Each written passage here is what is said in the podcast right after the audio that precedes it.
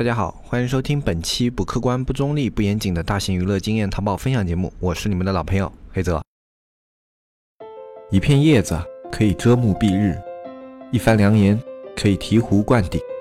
我们在前方披荆斩棘，希望后来者一帆风顺，共享商业智慧，共享创业成功。欢迎收听本期纸木淘宝内训。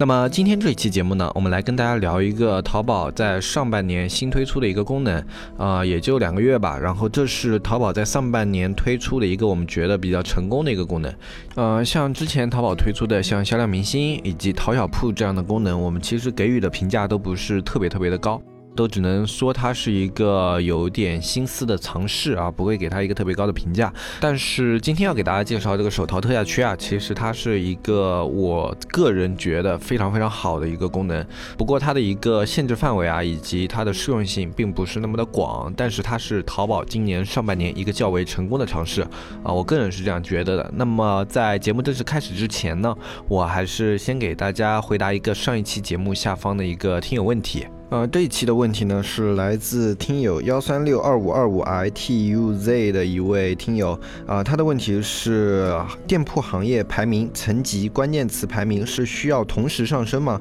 单优化行业排名有没有效果？都有什么优势？那么其实这个问题的话，它是里面提到几个点啊，都是相关性的。比如说你的关键词排名如果上升了，那么它这个宝贝的流量自然也就会上升。然后宝贝流量上升的情况下，只要你的转化率是恒定。定的，那么它成交额就会上升。如果它的一个单款宝贝成交额上升的话，你的行业店铺排名这个行业排名啊，基本上会是自然上升的。除去一些特殊情况啊，特殊情况，比如说像双十一啊、双十二这样的一些情况，就是你的成交额在上升，同行的成交额也在上升，你的上升幅度没有他们大，你的行业排名还是会下降。除了这种特殊情况以外呢，一般只要你的营业额上升了，你的店铺行业排名都是会上升的。然后你的营业额到达一定值以后，你的层级排名也就上升了。也就是说这几。几个它并不是互相独立的，而是互相会有一定的关联。那么你所有东西在上升的一个过程中都是会相互影响的。比如说层级你上升了以后啊，你的流量获取会进一步的扩大。只要你的转化率还是比较稳定的一个情况下，你的关键词排名也会再一步有一个提升。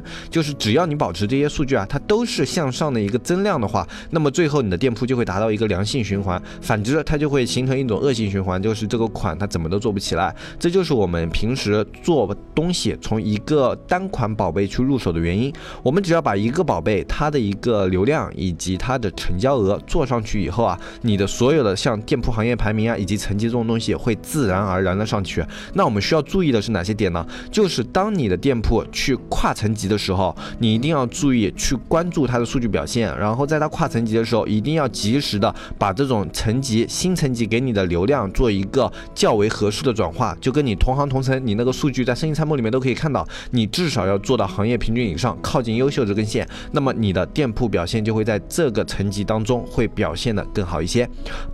至于后半个问题，单优化行业排名有没有效果？就优化行业排名这个命题是个伪命题，就你不可能是直接去优化它的排名，你优化排名一定是通过你去做这种宝贝的销量增加，或者说你店铺里面这些款呢，它的营业额的一个增长，然后去实现它的行业排名的。你不可能直接说我要它排到第几名，它就排到第几名，跟玩游戏不一样，对吧？那么所以在这样的一个情况下，你店铺排名的提升基础是在于单款它的销销量。或者说单款的销售额的基础上去做改变的，那么在这样的一个情况下的话，就是啊，这个单优化行业排名肯定是有效果的。如果你能做到一个排名的上升，就表明你的销量和你的营业额在往上增长，所以说它肯定是有效果的。但是它的这个效果的基础啊，原理就是你要去把单款给做好。所以说我们去做一个店铺，最重要最重要的基础还是从一个单品入手。每做好一个单品，你的店铺就会往上爬一个小的一个台阶啊，就是这样的一种概。念我不知道这样讲的话，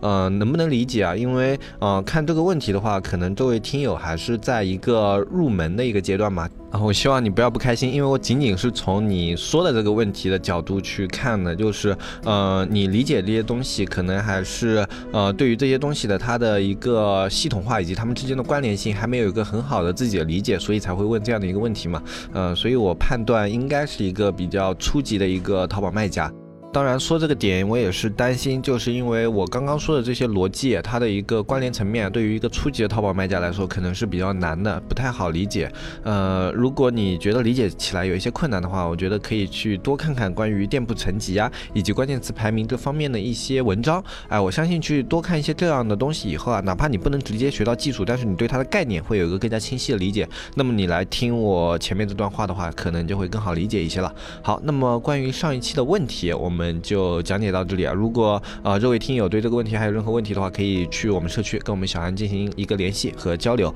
啊。包括大家如果有什么关于淘宝方面的问题的话，都可以在我们评论区下方进行留言。那么所有的留言我都会看一下，比较简单的问题呢，我就会直接在留言里回复你。如果比较有典型性的或者说比较困难的问题，我就会啊在节目里面给大家做一个详细的解释啊。不过大家也不要去问那种特别宽泛的问题，比如说我直通车怎么开啊，或者说我这个店铺怎么去做，怎么去运营，这样的问题太宽泛了，我是不可能用一个比较短的时间或者说比较短的一段文字就给你解释清楚的啊。像这样一个大的问题呢，我们就需要通过一个自己的长时间的学习啊。包包括我们社区或者前面的节目，你都可以去听啊，这样一个比较长时间积累，你才有可能去解决这样的问题，不是能够通过三言两语去解决的啊。所以大家问的问题的话，尽量去精炼到一个点，一个你现在马上需要解决的一个问题，呃，而不要做的太宽泛。如果太宽泛的话，我是很难去回答的。好，那我们接下来的话就进入今天的一个内容。今天的内容呢，我们跟大家介绍一个东西，叫手淘特价区。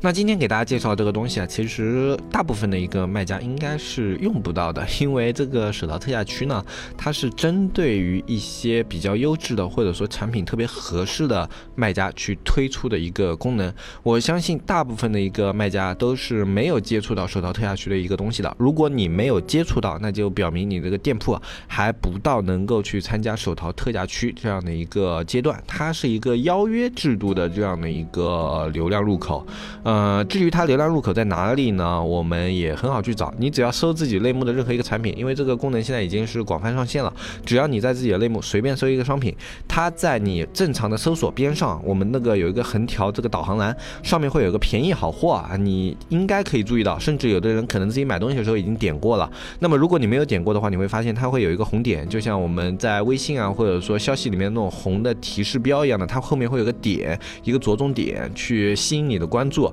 这就是淘宝现在在主力推的一个功能，叫手淘特价区。那么它在前台的一个显示就这样的一个便宜好货。那从它的定位上，我们可以很简单、很简单的看出来，这又是一项针对于拼多多来制定出来的一。个功能，啊，基本上就是一个价格与服务并存的一个区域啊。为什么说它是价格与服务并存呢？去了解过这样一个手淘特价区的这种卖家朋友啊，应该会比较了解，因为它里面对于商家的服务质量要求是特别特别高的啊。去入驻的商品不光要做到价格有竞争优势，同时你还要做到全场包邮、无理由退换货，然后包括还有你的一个运费险的全覆盖。凡是参加手淘特价区了，基本上你就可以默认为包邮，而且有运费险，而且还有一个退换保障。哎，它这三点是全都覆盖到的。那么虽然说它在一个服务上跟京东还是有差距啊，不可能说有那种京东速配啊，或者说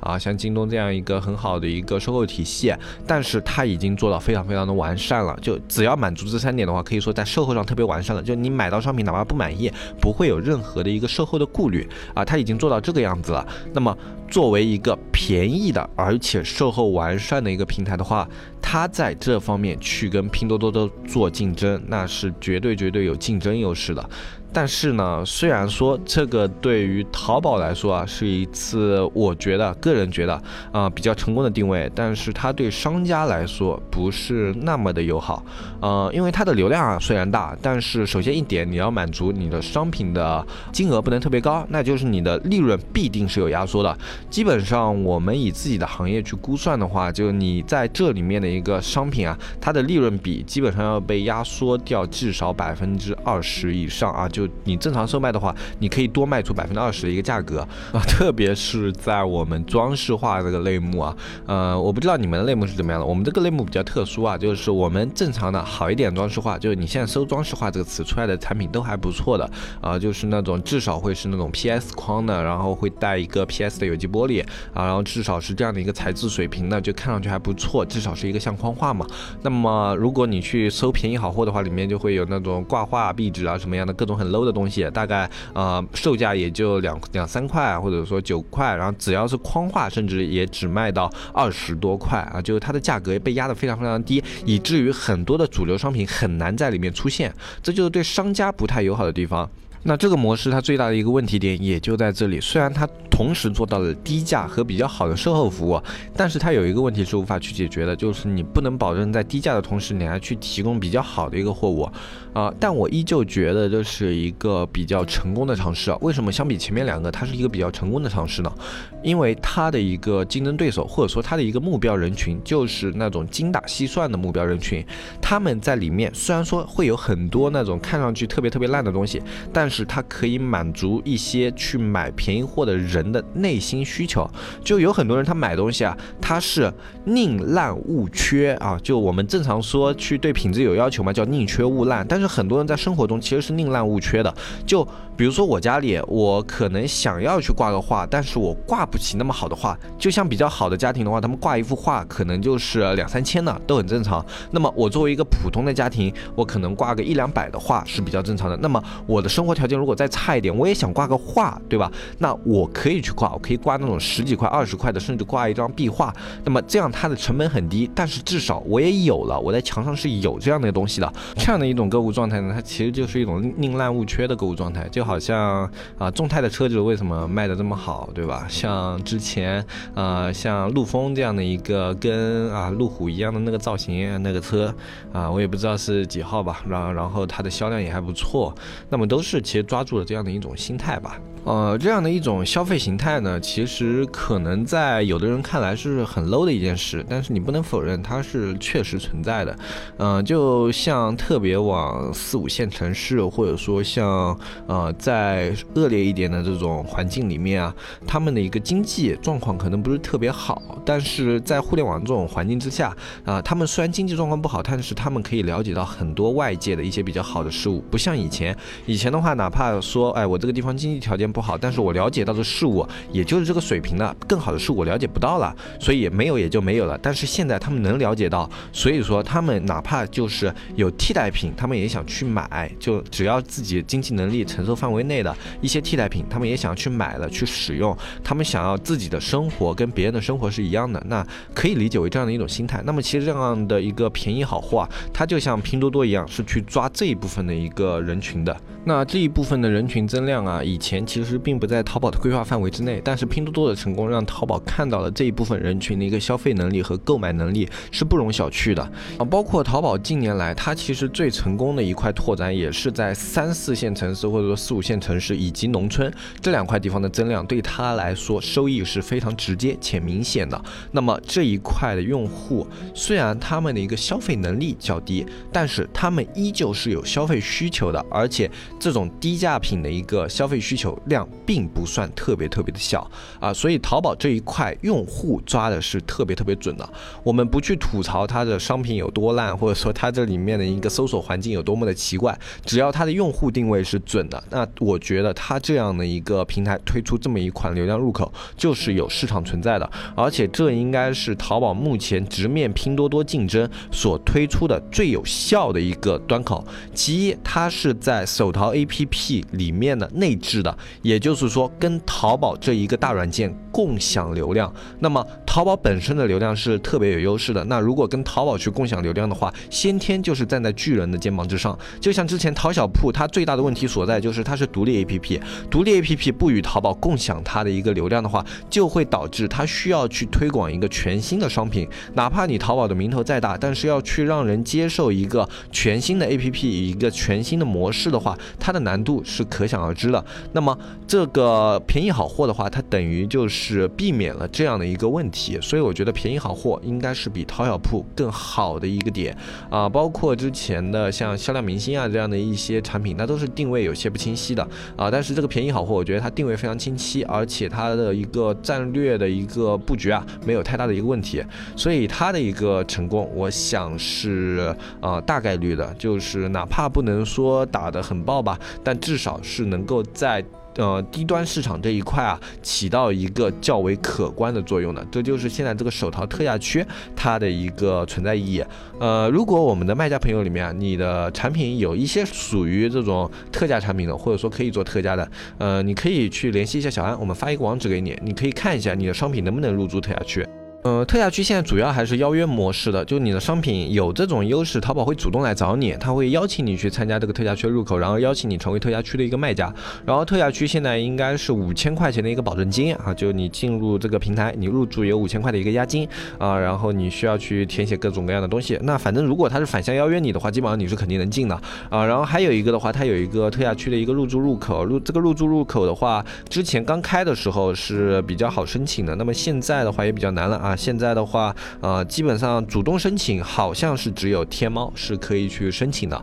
呃，我们这边有一个这个入口的一个地址，那么你可以问小安要一下。如果你的商品符合的话，它会呃显示让你去填写这个入驻申请。如果你的商品不符合的话，它会显示就是目前只有这种受邀商品或者说啊受邀的店铺才能去参加这个手淘的特价 APP。那么呃后续呃希望你能够提升自身的一个商品实力啊什么什么的。那这个就是你不能去申请。那反正如果你有兴趣的话，你联系一下小安，小安的微信是纸木电商这个拼音啊，你搜索一下就能添加到小安的微信了。呃，包括加入我们社区，你也可以去咨询小安。我们社区的话，里面会有一些淘宝方面的相关资讯，以及淘宝的实操教程。然后价格是三百六十五一年啊，每天一块钱。有兴趣的话，都是可以联系小安去加入。小安的微信的话，在我们下方的详情页里面也是有的。那么么今天这一期节目的话，就跟大家分享到这里。如果你有淘宝相关的问题的话，也欢迎在我们评论里面进行留言，所有的留言我都会去看啊，所有的问题我都会回复一下。